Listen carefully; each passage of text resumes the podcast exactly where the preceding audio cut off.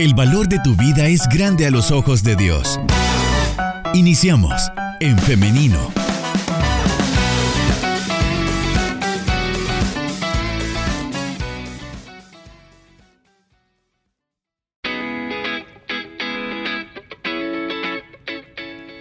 Las 9 de la mañana con 52 minutos, solamente 8 minutos nos separan de las 10 de la mañana. Saludos para quienes se están conectando con nosotros a través de nuestro Facebook Live en nuestra página de Facebook en Femenino SB. También saludos para quienes desde ya están pendientes y están enviando sus preguntas y sus opiniones a través de nuestro WhatsApp 78569496. Estamos ya listos para dar inicio a la entrevista para esta mañana. Hoy nos acompaña el pastor Daniel Alas porque vamos a hablar acerca de la homosexualidad. Em, a temprana edad. Esto como segunda parte de, este mismo tema que ya lo tuvimos eh, a finales de junio, si no me equivoco, a finales de junio tuvimos también al pastor Alas hablando acerca de este tema y pues nuestra audiencia, ustedes estuvieron muy pendientes y tenían muchas dudas respecto a esto y respecto a la homosexualidad en sus etapas tempranas o en los niños. Y es por ello que en esta mañana le damos la bienvenida al pastor Daniel Alas. Adelante, pastor, ¿cómo está? Eh, que el Señor le bendiga, hermana. Pues gracias a Dios, muy bien. Acá, este, deseando participar, agradeciendo la oportunidad y esperando en el Señor ser de bendición y poder contribuir con, con las dudas y con la información que, que el Señor nos permita poder compartir con todos aquellos hermanos que la soliciten. Muy bien. El pastor Daniel Alas eh, es también psicólogo, así que podemos tener una ayuda, podemos tener una luz bastante integral, muy completa.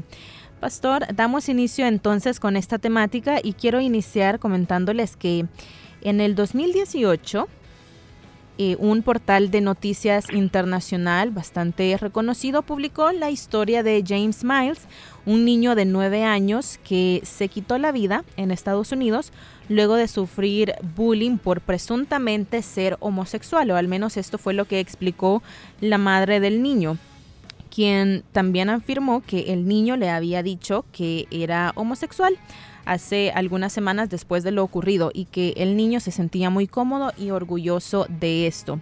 A raíz de, esta historia surgieron muchos, eh, muchas personas, muchos lectores de este portal de noticias que se empezaban a preguntar o empezaban a dudar sobre la posibilidad de que un niño a tan temprana edad pudiera saber su orientación sexual. También respecto a este tema tuvimos muchas preguntas en el programa pasado con el pastor en el que muchas personas nos preguntaban acerca de esto porque en la actualidad cada vez más se conoce mucho más respecto al tema y hay muchos niños también que lamentablemente son sexualizados desde muy pequeños y esto se se ha hecho ahora bastante normal en nuestra sociedad y se dice que desde muy pequeños los niños ya saben, ya reconocen y es por eso que vamos a hablar de este tema y quiero iniciar preguntando, pastor, ¿qué es la orientación sexual? Bueno, es, es importante, hermana, que, podamos comprender no solamente eh, lo que significa la orientación sexual, sino también dónde tiene que darse. Porque eh, quisiera mencionar que eh, las diferentes etapas del desarrollo del ser humano, y estas incluidas sus primeras etapas, que son las etapas tempranas, eh, tienen, digamos, la responsabilidad que, necesita en esa etapa, o sea, tiene la necesidad de la información de la etapa correspondiente. Entonces, de ahí nace la necesidad de poder orientar eh, y educar en temas de sexualidad de acuerdo a la edad y a la etapa que el niño está recibiendo. Eh, este tema, eh, gracias a Dios, este tema, gracias a Dios, en, la formación de servidores cristianos que nosotros tenemos en nuestra iglesia en CEFEC, donde es el Centro de Formación de Educadores Cristianos, aborda un tema como este. Y quiero ponerlo de ejemplo porque hay un tema en específico que, por la misericordia de Dios estoy colaborando con, con CEFEC y me permite también dar cierta información en el tema, en un tema bien específico que se llama el rol de la familia en la educación de la sexualidad y en su identidad. Entonces, ahí hablamos de esto que, respondiendo a la pregunta que usted me hace. Es importante que donde inicia la formación o la educación de la sexualidad para un niño, y es que obligatoriamente tiene que iniciar en casa. Lamentablemente, eh, por eso el tema se llama rol, como si dijéramos responsabilidad de la familia en educar y en formar. Luego le respondo sobre la edad. Es importante que nazca ahí y es lo que creo que negativamente no se da, lamentablemente, porque los padres de familia a veces obvian hablar de, conceptos y, de lenguaje este, que debe de existir ya para las diferentes etapas. Y, es algo que también, digamos, en alguna medida hemos fallado porque eh, cuando usted recuerda la última vez que dimos educación sexual, por ejemplo, en, en algún foro, en alguna actividad, son, son muy pocas las, las oportunidades donde se da y la familia necesita informarse para trasladar esta información. ¿Por qué? Porque la importancia nace ahí en las tempranas edades, en la edad temprana, en ese desarrollo de las diferentes etapas, con la información necesaria para cada edad, pero tiene que ser en el hogar. Y eso parte del hecho de la, del rol y de la responsabilidad que tiene que tener la familia en proporcionarla, porque si no se da esta formación, si no se da esta educación, en casa la van a tener de manera muy distorsionada fuera de ella. Muy bien, pastor. La sociedad, los medios de comunicación hablan sobre la elección de la orientación sexual, pero ¿qué nos dice la Biblia respecto al tema? Sí, lamentablemente eh, volvemos al mismo meollo, ¿no? La, fuerte influencia que tienen los medios de comunicación este, difícilmente diríamos difícil, porque yo sé que hay, hay programas y hay em, plataformas donde sí se puede encontrar información, digamos, muy buena, pero en su mayoría la influencia general de los medios de comunicación no contiene una, información adecuada para educar y para desarrollar, sino que lamentablemente la mayoría de información en los medios de comunicación está dirigido a otras cosas, está dirigido a a intereses de los medios, a intereses de grupos, a intereses definitivamente nada que ver con lo que la palabra de Dios enseña. La palabra de Dios es muy clara, nosotros tenemos de referencia la Biblia, donde eh, acerca de, esa identidad, pues Dios, en el, desde el libro de Génesis encontramos que Dios creó al hombre y a la mujer y entregó su imagen y semejanza exclusivamente ahí. Y en los medios de comunicación difícilmente vamos a encontrar eh, algo que pueda sustentar las mentes, los pensamientos, la voluntad y la, y la información justa que las familias en las sociedades necesitan. Porque eh, usted puede verlo, o sea, eh, programas, películas, series, muy difícilmente vamos a encontrar una información que sea equivalente a lo que la palabra de Dios enseña. La palabra de Dios es nuestro mayor referente y la Biblia dice que Dios entregó al hombre eh, su identidad, entregó a la mujer también su identidad, exclusivamente así para, para, que cada uno pudiera desarrollar sus roles en la sociedad, en la familia y, donde quiera que se mueve. Pastor, ¿a qué edad podría saber una persona o conocer su identidad sexual? Esa pregunta es bien interesante. Volvemos otra vez a las etapas del desarrollo. Lo que la información sugiere en el caso de, estas etapas es que la mente, por ejemplo, eh, de, un ser humano comienza a sexualizarse, o debería, eso también depende del entorno del niño, porque hablamos de niños que ya podrían tener a muy temprana edad una, una mente sexualizada, aunque no la comprenda, porque esto es algo que tenemos que tener bien en mente eh, para todas las personas que nos están escuchando. Los adultos, y esto creo que fue algo que mencioné la vez anterior, los adultos a veces queremos que, los niños o los adolescentes tengan la misma interpretación de la vida y de estos temas que son fundamentales, como lo es la identidad, eh, a temprana edad. Y eso no va a ocurrir porque, porque cada etapa tiene su, su condición. Entonces los manuales y la literatura que, que tiene pertinencia en esto, habla que normalmente un ser humano debería de comenzar a sexualizarse. Cuando digo comenzar a sexualizarse es que tenga eh, una coherencia entre los cambios físicos que está teniendo con los pensamientos. Alrededor de los 13 y 14 años comienza a configurarse eh, la, parte que tiene que ver con la sexualización. Ahora, con el hecho de sentirse niño o de sentirse niña, puede comenzar antes y eso dependerá de su entorno, del modelaje que pueda haber en casa, del modelaje. Hay, hay cuatro áreas que influyen este, de manera directa en, el desarrollo y el pensamiento del niño, de un ser humano. Primero es la casa, ahí, ahí inicia todo, luego es la escuela, son las etapas que, a las que se enfrenta donde se va formando el carácter, la casa, luego eh, la escuela, la comunidad y la iglesia para aquellos que, que sus familias han tenido la bendición de acercarse a algún lugar donde pueden enseñarles eh, textos bíblicos. Entonces estas cuatro áreas están eh, formando desde tempranas edades algunas estructuras del pensamiento. El cerebro es una estructura y la personalidad es una estructura que va en desarrollo desde estas etapas. Entonces, eh, entre los 13 y 14 años, el niño debería, de forma natural y normal, comenzar a tener pensamientos este, o, sensaciones, porque su cuerpo comienza a cambiar también. Esto tiene una combinación entre los cambios físicos y los cambios cerebrales, donde comienza a, comprender y a entender ciertas cosas. Desde niños eh, se hacen preguntas y aquí es donde digo que la familia forma un rol importante porque los niños comienzan a hacer preguntas de acuerdo a su curiosidad. Y las respuestas que van a tener es de acuerdo a su curiosidad. No hay que eh, pretender que porque nosotros somos adultos tenemos que soltar toda la información a un niño o privarle de información. Pero generalmente entre los 13 y 14 años comienza a surgir, o debería surgir, eh, más hacia las respuestas de aquellas dudas que han, tenido desde pequeño y que obviamente se va a ir desarrollando a lo largo de, de su adolescencia. La estructura final, fíjese, yo creo que esto lo mencioné la otra vez, ahora se sabe a través de las neurociencias que que el cerebro desarrolla al final de los 25 años, 24, 25, algunos hasta 26 años. Hasta esa etapa es que el ser humano tiene el desarrollo completo de su cerebro, donde en teoría debería de tener una respuesta final a sus inquietudes de la vida y en especial en este tema tan importante como lo es su identidad. Claro.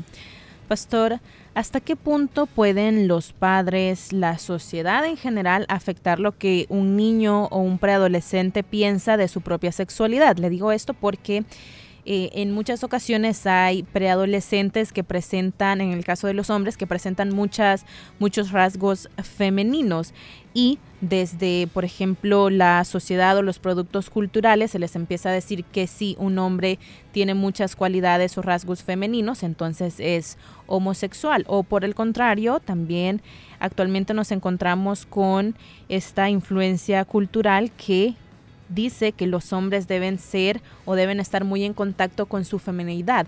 Entonces, ¿hasta qué punto esto puede influir en lo que la persona, en este caso el niño o el preadolescente, piensa de su propia sexualidad? Influye de manera directa, de manera muy significativa, porque en esta etapa de la preadolescencia es la adolescencia y la preadolescencia, o sea, estamos hablando desde los 13 hasta los 18 años, Em, en realidad es la etapa más compleja de un ser humano porque no solamente sus emociones están eh, como, como, un volcán en erupción, para, ponerle, para ejemplificarlo, ¿no?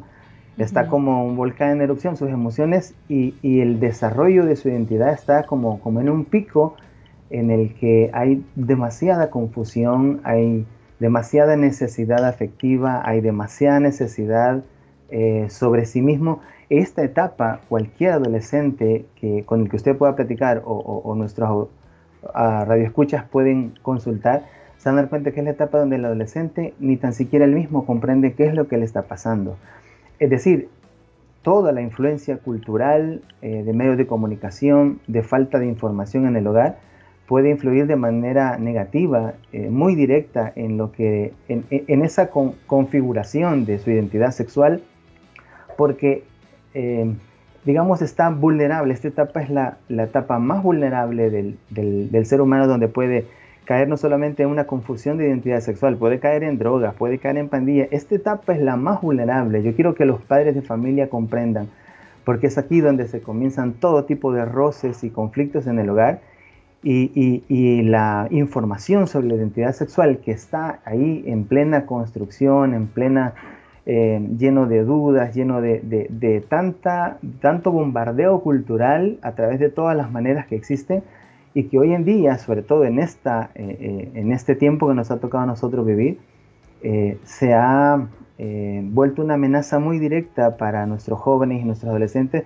Y obviamente esto desemboca en que los chicos en medio de esa confusión comienzan a creer que es como una especie de cultura, como una especie de moda, le diría que hoy en día, por ejemplo, en la oportunidad que Dios me ha tenido de, aconsejar, de llevar algunos procesos de algunos jóvenes y en la práctica también eh, clínica, este, es, muy, es, es una condición muy frecuente. Es decir, jóvenes de 13, 14, 15 años diciendo, eh, yo quiero decirle que, por ejemplo, soy bisexual, mis papás no lo saben, pero soy bisexual, pero, pero soy homosexual.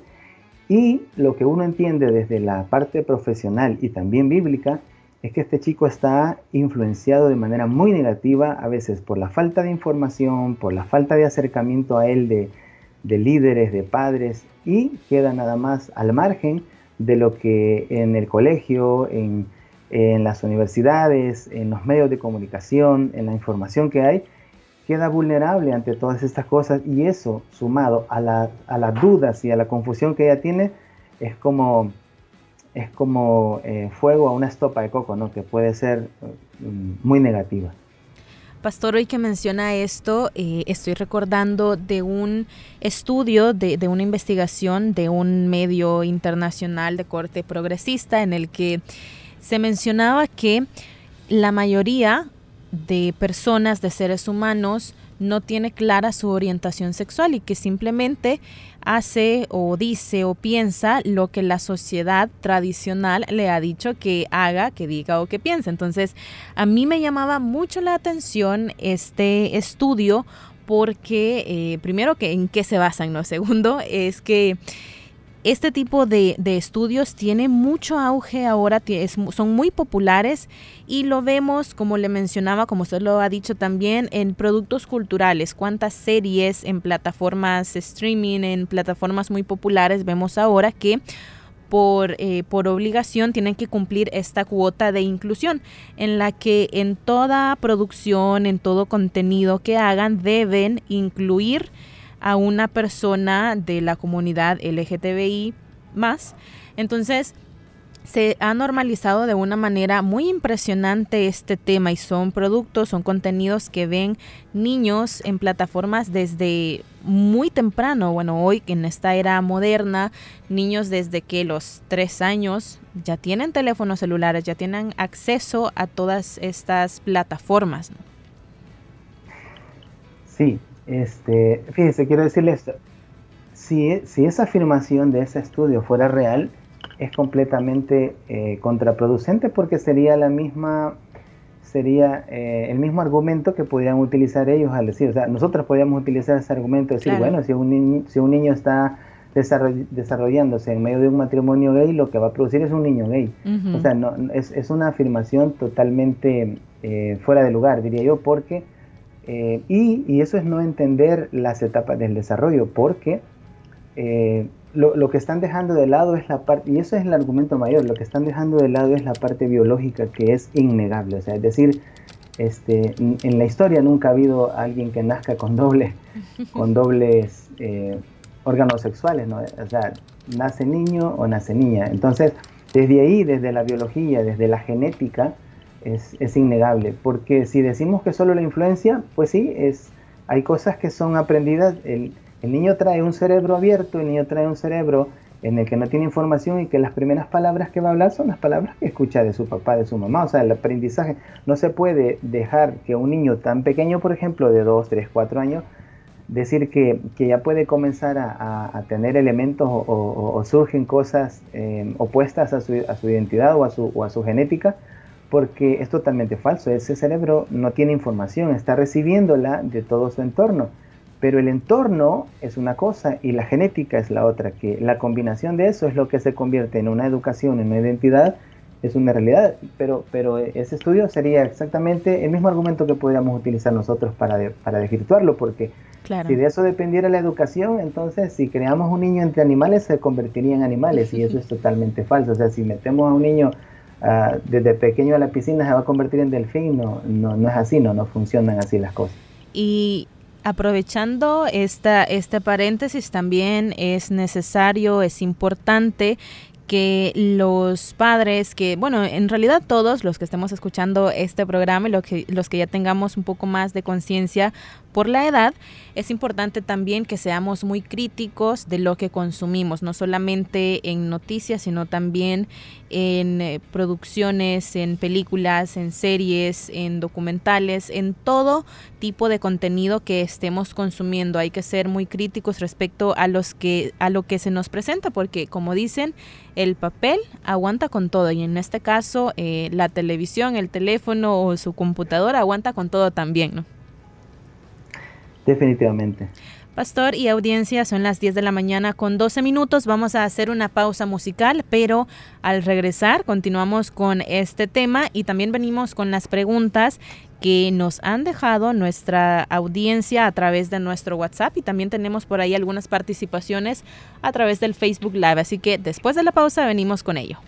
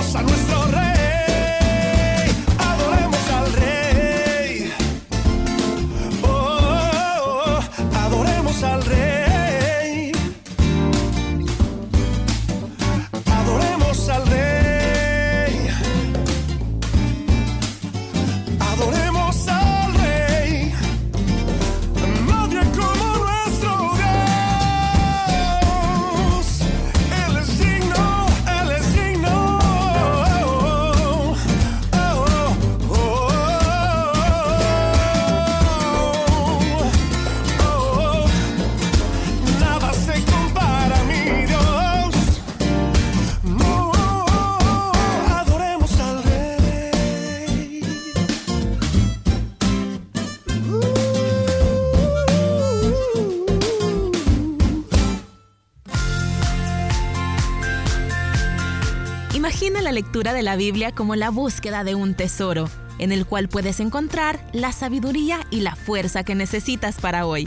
Anímate a adquirir el hábito de leer la Biblia. Te aseguro que tu vida va a mejorar.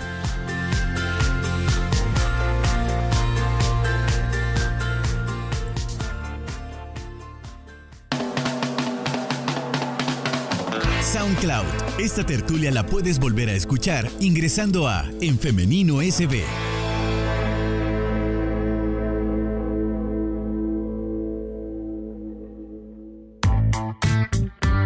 En femenino, nuestro lenguaje es la familia.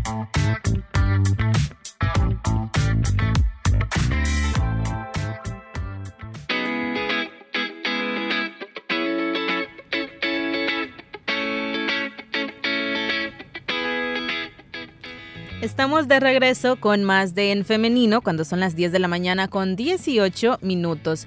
Y ahora yo quiero saludar a las personas que se están comunicando, que nos están comentando nuestro Facebook Live. Saludos para Daisy García Funes, también para Silvia Vargas, para Norma Pascasio. Nos dicen, eh, Dios les bendiga, que el Señor siga usando su vida para bendición de muchos. Gracias, Daisy García Funes.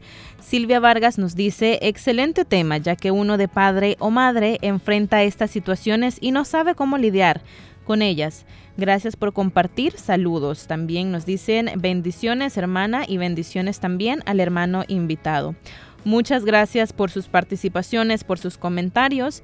Y bueno, ahora que estamos de regreso, le damos la bienvenida nuevamente al pastor Daniel Alas. Adelante, pastor. Sí, eh, realmente para mí es una bendición, hermanos, eh, contribuir y estamos acá para, para eso que en la misericordia de Dios hemos aprendido, pues compartirlo con nuestra audiencia. Muy bien, pastor. Ahora continuamos con más preguntas y luego venimos con las preguntas también de nuestra audiencia. Pastor, em, en algunas ocasiones los niños o niñas se dedican a jugar o tal vez tienen interés por actividades que no son de acuerdo a las de su género y cómo ayudarles a los padres y madres a no escandalizarse ante ello y a la vez de qué forma orientar a los niños y a las niñas en estos aspectos. Eh, decía hace un rato, hermana, que eh, la importancia sobre todas las cosas es, es el modelaje que, que en la familia se observa.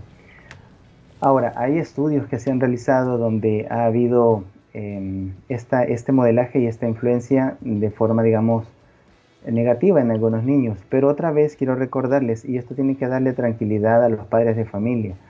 Un niño eh, en tempranas edades, 3, 4, 5, 6 años, eh, no debería, ni debe, ni tendrá una mentalidad sexualizada o, conducta sexualizada. Es decir, porque un niño este, tenga un tipo de juego con lo que nosotros culturalmente llamamos que son para niñas, o que una niña este, le gusta eh, eh, jugar fútbol eh, o le gusta estar en actividades deportivas culturalmente llamadas para hombres, que eso ya, ya no es tan, tan cultural, digamos, porque aún en nuestro país hay, hay, hay equipos de fútbol, hablando del fútbol, equipos de fútbol femeninos y deportes que antes se practicaban solo las mujeres y ahora lo practican los hombres. Es decir, un niño de esa edad este, no debe ni, deberá este, decir yo voy a jugar con una muñeca porque este, me gustan las niñas, jamás, en el cerebro de un niño jamás va a pasar eso. Porque ya expliqué que hasta los 10, 12, 13 años este niño, aparte de comenzar a experimentar cambios físicos y hormonales en su cuerpo, es cuando su cerebro va a comenzar a hacer preguntas más puntuales. A esa edad no. Ahora, los papás eh, sí deben de orientar y deben de tener claro que es más su modelaje, es decir, y aquí es donde el, rol de la familia es muy importante porque el niño aprende más de lo que mira que de lo que escucha. Entonces, ahí sí creería yo que las familias es importante. Usted mencionó la palabra escandalizarse. Exactamente, eso un niño sí lo interpreta de forma negativa, que, que le vayan a castigar, por ejemplo, y él ni sabe si, si, si el papá encuentra a su niño varón de 5 o 6 años que peinando una muñeca, entonces en la forma en que el papá va a actuar en ese momento que se puede escandalizar y puede llegar hasta, hasta infligirle un castigo físico, el niño jamás va a entender qué es lo que está pasando. Es un niño con su cerebrito de 5 años. Entonces, em, es importante darle la información pertinente de esta edad. Los niños desde que, va, desde que comienzan a escolarizarse, o sea, desde que comienzan a ir a, Kinder 4, algunos van hasta, hasta más pequeños, Kinder 4, Kinder 5, hasta entonces comienzan a hacer preguntas porque comienzan a interactuar con, con niños eh, que son igual que ellos y con niñas que físicamente son diferentes. Y ahí comienzan los niños a hacer preguntas. Ahí es donde la familia tiene que actuar dando la información.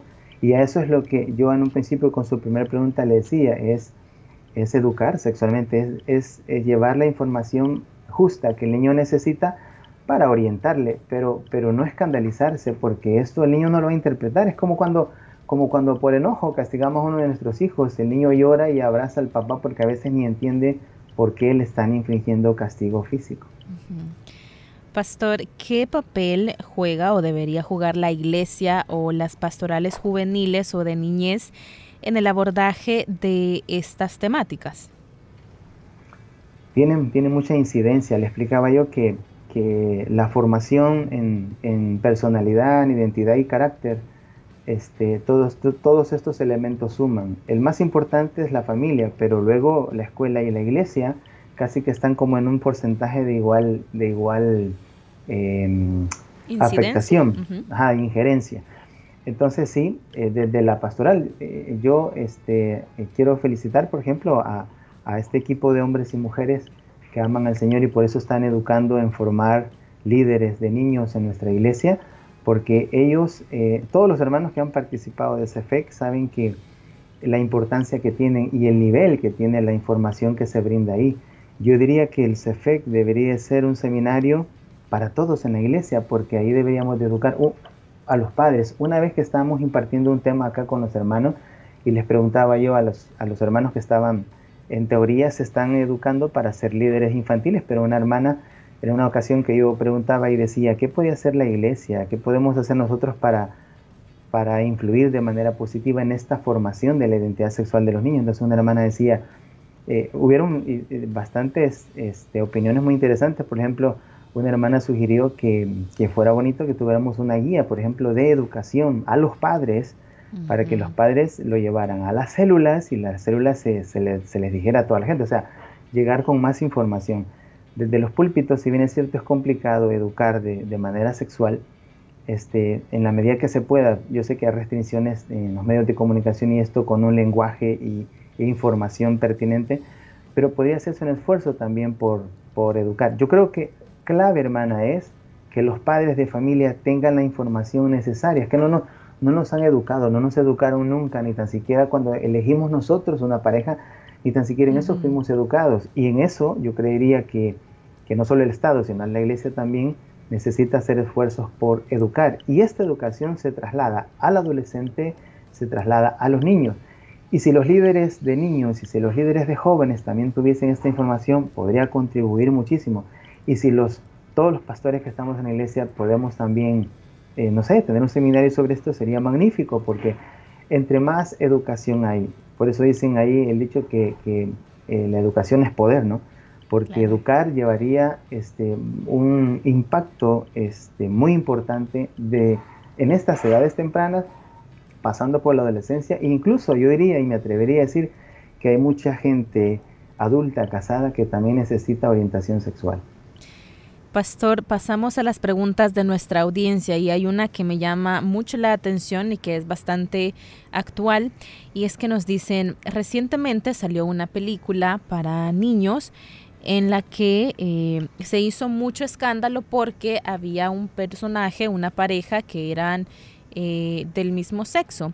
Entonces muchas personas hicieron como boicot a esta película, se estuvieron pronunciando en redes sociales. Mi pregunta es, ¿Qué tanto podría influir?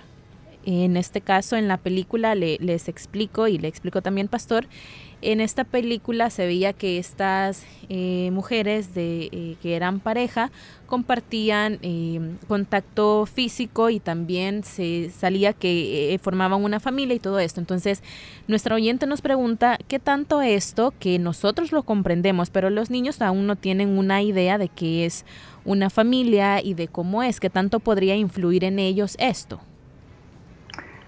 Podría influir Eh, no tanto la escena en sí. Si estamos hablando de un niño de 5 o 6 años hasta los 7 años, diría yo, este, es probable que no tengan idea qué es lo que está pasando ahí. De esas edades en adelante sí. Pero lo que, lo que más creería yo que puede influir es la forma en que los adultos la interpreten y la trasladen. O sea, el, el, impacto que tuvo esta película y, la enorme cantidad de, de, información que se desplegó, eso puede crear dudas en un niño. Yo he conocido niños, eh, por el, porque le estoy mencionando que sobre esta película muchos padres me han preguntado, pero ha sido tanto el revuelo que creó que entonces los niños están preguntando qué fue lo que pasó, o sea, los más pequeños, ¿no? qué pasó? O sea, cuando, cuando ellos le dicen que su caricatura, que su, que su superhéroe de, de una, de una serie de niños, este, para, para un niño, eh, digamos, en su carácter de evolución de su cerebro, este, no lo comprende hasta que se crea este revuelo. Em, le voy a poner el ejemplo tal vez un poco diferente, pero, pero yo lo he visto, lo, lo he visto, eh, digamos, de manera, eh, lo he vivido de manera este, presencial, es que es como cuando está temblando. Entonces los niños este, de estas edades de 4 o 5 años, ellos no saben que es un temblor, o sea, ni idea tienen pero como los padres se, se asustan y corren y, los niños lloran, usted ve llorar a un niño de, 4 o 5 años después de un temblor, es por ver la manera en que su papá reaccionó. O sea, ellos solamente ven e interpretan el lenguaje no verbal y se preocupan y lloran. Es como ver a un niño que está llorando porque su mamá está llorando en una discusión con el papá. No vamos a pretender que el niño sabe cuál es la, la parte que la mamá dijo, la parte que el papá dijo, no, está llorando porque ve a su mamá llorar, porque ve a su papá triste. Entonces, en esas edades no creo que tenga una influencia, más influye lo que los padres decimos en casa, hacemos en casa, eh, nuestra conducta en casa, eso sí tiene una influencia eh, a esas edades, pero no porque en una escena eh, específica, ¿no? Yo creo que de 10 años, de 11, ellos pueden preguntar qué pasó ahí, y ahí los papás explicar. Pero, eh, y vuelvo otra vez, la información que reciben es la de más importancia. De ahí este, ellos pueden estar expuestos eh, a diferentes cosas eh, y no por eso uno decir, ah, entonces le apago el televisor y más nunca vea televisión, más nunca agarre un teléfono, más nunca tenga un juego de video, porque no, no, no, está la base en eso. Está la base, sí hay un, hay un grado de, de, de, de exposición, ¿no? porque es eso, eso sí, hay una exposición pero la interpretación que haga y las decisiones que tome no pasan por un niño de 5 y 6 años. Muy bien, pastor, también les comparto una opinión que nos llega siempre a través de nuestro WhatsApp y nos dicen que yo creo que todo esto pasa porque los padres de familia seamos más responsables y estemos al cuidado de nuestros hijos. A nadie más que a nosotros les corresponde educarles no solo en este tema, sino también en cualquiera de los que ellos podrían tener dudas. También nos dicen por acá, muy de acuerdo con el pastor, los adultos también necesitan ayuda. Y nos menciona también el caso de un matrimonio que se separó debido a que la eh, esposa eh, se fue a vivir con otra persona del mismo sexo y abandonó a sus tres hijos adolescentes y por ahí nos eh, explica que estos niños están en transición de niños a adolescentes y también en la transición de, de la separación. ¿no? Y nos dice que por eso es también importante esto y que los adultos también necesitan ayuda. Y por acá también nos están diciendo que excelente tema, estos temas deberían hablarse con normalidad dentro de las iglesias porque somos nosotros también los que podemos orientar a la juventud. Estas son las opiniones que nos llegan también a través de nuestro WhatsApp. Pastor y audiencia, eh, estamos finalizando ya nuestra entrevista, pero antes de finalizar, Pastor, ¿nos pudiese compartir una reflexión final respecto a este tema? Sí, eh, hermana, solo antes de dar mi reflexión final, solo quisiera mencionar lo que pasó eh, la, hermana que pone el ejemplo del matrimonio que se disolvió. A eso exactamente me refiero cuando digo que también los adultos necesitamos, porque eh, no vamos a poder dar lo que no tenemos. Es decir, imagínense esta pareja de, esta pareja que tiene tres hijos adolescentes. O sea, ¿qué impacto? Ahí sí, ahí sí hay un impacto eh, bien complejo en, los adolescentes, porque le expliqué que esta etapa es la más complicada y donde hay toda una, todo un, revuelo ¿no? de emociones, pensamientos, sensaciones, porque está en ese pico de construcción. Ahora, eh, temas como ese, hermano, o casos como ese son son muy, muy, muy comunes en, en las iglesias. Bueno, afuera de la iglesia uno sabe que esto ocurre, pero, pero ocurre mucho también dentro de la iglesia. Entonces, ¿por qué necesitamos educar a los adultos? Porque lamentablemente hasta en eso, hermana, hemos tenido carencia. Es decir, eh, los hombres debemos de ser educados en, en, convivir, tratar y vivir con una mujer. Y la mujer debe de aprender a convivir, tratar y y entender qué es vivir con un hombre. Entonces, hasta eso ah, nos hace falta porque la mayoría de parejas que se separan es porque precisamente ni tan siquiera esa educación mínima se tiene de comprender cómo piensa un hombre, cómo piensa una mujer, qué es el matrimonio, qué es la identidad, qué es eh, el, vínculo de Dios entre, con ellos, es, es, sumamente importante. Ahora, eh, tenemos esa tarea, ¿no? Dios quiera que podamos también como iglesia este, crear los espacios para ello y, que haya una, un abordaje, como el hermano lo mencionó en su comentario, más, más amplio, más directo, porque sí se necesita. Yo quisiera, hermano, finalizar, decir que este es un tema eh, muy extenso, que, no incluye, eh, que, incluye no solamente a los niños, adolescentes, sino también adultos, porque la homosexualidad está y, y, el lesbianismo está en, muchos niveles muy altos, eh, diferentes edades. Es un tema, como lo dijimos la otra vez, hermana, que puede dar para, para, muchísimas, para muchísimas ocasiones. Pero eh, retomo lo que nuestro hermano o una hermana decía, que es responsabilidad de ese tema y de todos los demás en casa. Hermanos y hermanas que están escuchando, eh, tomemos nuestra responsabilidad, nuestro rol, no abandonemos a nuestros hijos. La mayoría de chicos a los que yo he tratado de, eh, con los que yo he tratado, con los que he estado trabajando, con los que he podido, que son muchos, y que se encuentran en esta lucha legítima, porque es una lucha legítima de identidad, mucho de esto pasa por abandonarles, por dejarles solos, por no estar cerca de ellos, porque sus papás están en todo menos en, cerca de sus hijos. Acerquémonos a nuestros hijos, deje que Él se exprese. Si hay una frase que quiero que usted la guarde en su mente y en su corazón, padre de familia, es que usted tenga la libertad de decirle a su hijo que usted puede hablar con él del tema que quiera, cuando quiera, pero que sea una realidad, que no solo sea de diente a labio, sino que, que de verdad pueda hacer espacio para para hablar con su hijo, con su hija, y si él y si ella tienen el valor de confiar un tema como este en sus manos, recuérdese que usted no está solo, tiene al Señor de su lado, tiene consejeros en la iglesia, tiene ayuda profesional, está Dios que, no nos abandona, pero si Dios no nos abandona, tampoco nosotros abandonemos a nuestros hijos y a nuestras hijas, porque eh, Dios ha instituido en su palabra que por sobre todas las cosas Él puede transformar cualquier vida, no importa la situación en la que se encuentre, hay de parte de Dios promesas de hacer nueva todas las cosas y en base a eso no podemos darnos por vencido nunca, porque nuestra familia lo vale. Amén, de acuerdo con ello. Pastor, un último comentario nos dicen, excelente tema, tercera parte, por favor. Así que tenemos por ahí también esta sugerencia de nuestra audiencia, lo vamos a tomar muy en cuenta. Pastor, nuevamente agradecerle por hacernos siempre este espacio y tener la mejor disposición para estar conversando acerca de estos temas que pueden llegar a ser un poco complejos cuando no tenemos la orientación adecuada. Le deseamos que tenga un feliz día. Muchas gracias, hermana. Gracias a ustedes también por la invitación. Y claro, tercera, cuarta parte, estamos para servirle. Si algo el Señor nos ha dado, lo compartimos tal cual lo hemos recibido y, y ojalá Dios mediante sea de bendición para nuestra gente. Gracias por la invitación, hermana. Que el Señor me la bendiga a usted y a todos nuestros radioescuchas. Amén. Muchas gracias. Bendiciones, pastor. Y ahora también agradecemos a nuestra audiencia, gracias por siempre estar pendientes de nuestro programa, de nuestra entrevista, de también estar participando con nosotros. Agradecemos mucho su confianza con nosotros para compartirnos experiencias, testimonios que pueden ser eh, muy difíciles a veces de contar, por eso les agradecemos.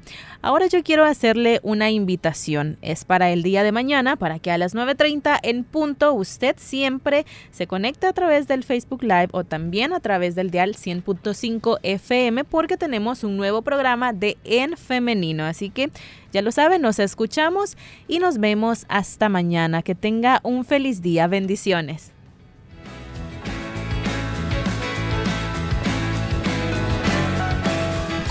Tu vida con pensamiento propio.